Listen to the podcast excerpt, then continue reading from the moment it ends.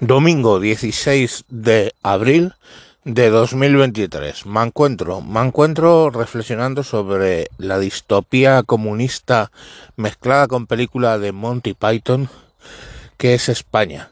De verdad, eh, como las películas de Monty Python, María Gracia, ocasionalmente, si no fuese porque es mi país y pago impuestos, y no pocos, sino muchos, por este tipo de cosas. Pero la verdad se ha dicho que es que tiene cojones la cosa. El Ministerio de Igualdad ha pagado 10.000 euros, 10.000 euros, a una autora para que escriba un informe sobre educación y salud menstrual de las mujeres jóvenes en España. Ningún problema con eso. Las mujeres jóvenes menstruan, es bueno que se vea cuáles son sus problemas, cuáles son sus necesidades, todo ese tipo de cosas. Está bien. Bueno, es un poco el rollo de soltar dinero en plan distopías comunista, pero eh, la verdad es que, bueno, pues puede ayudar esos 10.000 euros a gente. Pero cuando ya salimos de la distopía comunista, entramos en la película de Monty Python. ¿Qué es la película de Monty Python? Bueno, que ese estudio de la Universidad de Sevilla asegura que las mujeres trans, o sea, las que biológicamente son hombres, pero han hecho una transición para parecerse a una mujer, para parecerse a una mujer, sufren más el tabú de la menstruación que los hombres.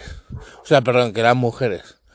O sea, lo vuelvo a repetir, las mujeres trans, que en realidad son varones, o biológicamente son varones, sufren más el tabú de la menstruación que el resto de las mujeres.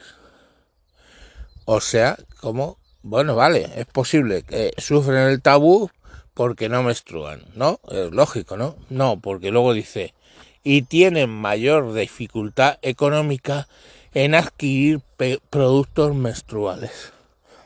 Os lo dejo que lo meditéis unos segundos.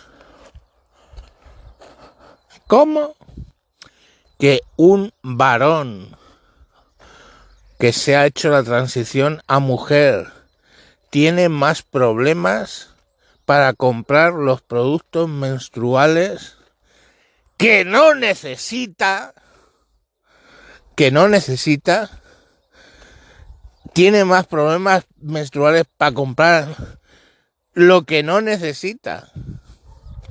Más problemas económicos. Hostia puta, qué cojones, no entiendo nada.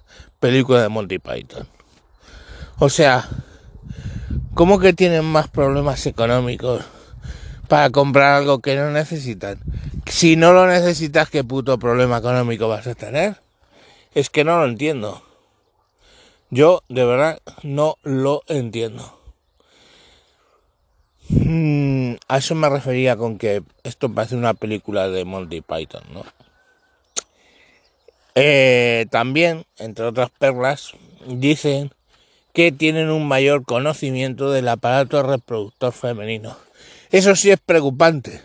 O sea, si un varón biológico haya hecho o no la transición tiene más conocimiento del aparato reproductor femenino que una mujer, pues sí puede ser un problema, pero manda huevos. Y ven la menopausia más como un problema. Sí, claro, como el problema de que no tienes útero ni tienes menstruación. Menudo problema. Es como, eh, eh, o sea, de verdad, es como lo de el gag de los Monty Python de Loretta. Para los que no han visto nunca la vida de Brian, os lo cuento. Está en una serie de revolucionarios de la Palestina del año cero, discutiendo en el circo romano, ¿eh? pues una serie de cuestiones de qué va a ir su partido. Y una de ellas dice que, uno de ellos, perdón, dice que a partir de ahora se llama Loreta.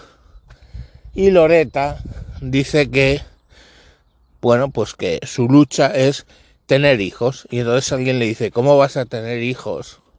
Judea del año cero. Si no tienes útero. Y entonces pues se empieza a decir que le están oprimiendo.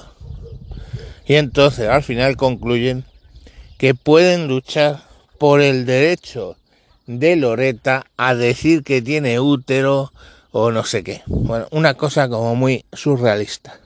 Pues esto llega al mismo nivel. ¿Cómo vas a decir que los hombres que han transicionado tienen la menstruación? Si para eso necesitas un útero, para eso necesitas un endometrio que durante el mes vaya engordando para luego tener que ser expulsado. Eso es la menstruación, chicos. Pues no se sabe. No se sabe.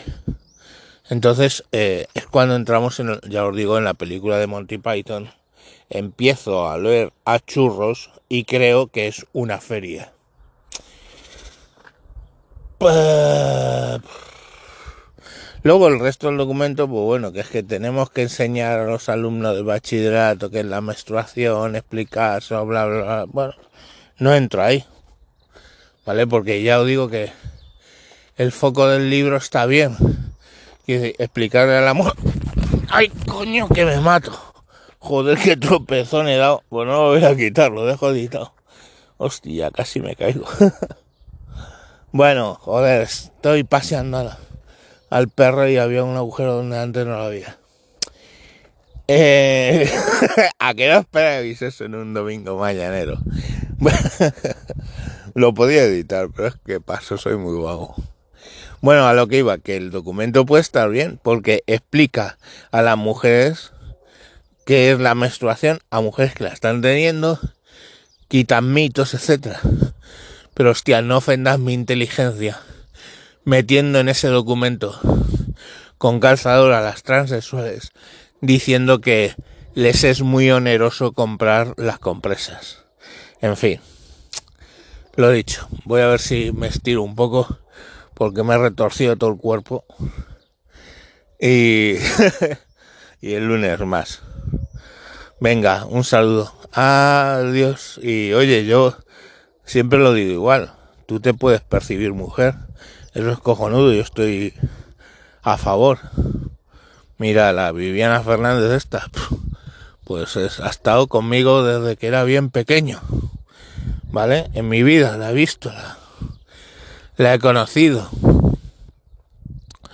Pero coño, una cosa es como tú te percibas y esa mujer pues ha hecho lo que ha podido para parecerse una mujer de verdad y otra cosa es que tú te percibas como mujer seas un gordo con barba y bigote, aparentes ser un tío, y yo decida que tú eres un tío. O aunque haya sido perfectamente reconstruida, está la biología ahí. XX es una mujer, XY es un tío. Pues oye, si te llaman tío, te puedes ofender.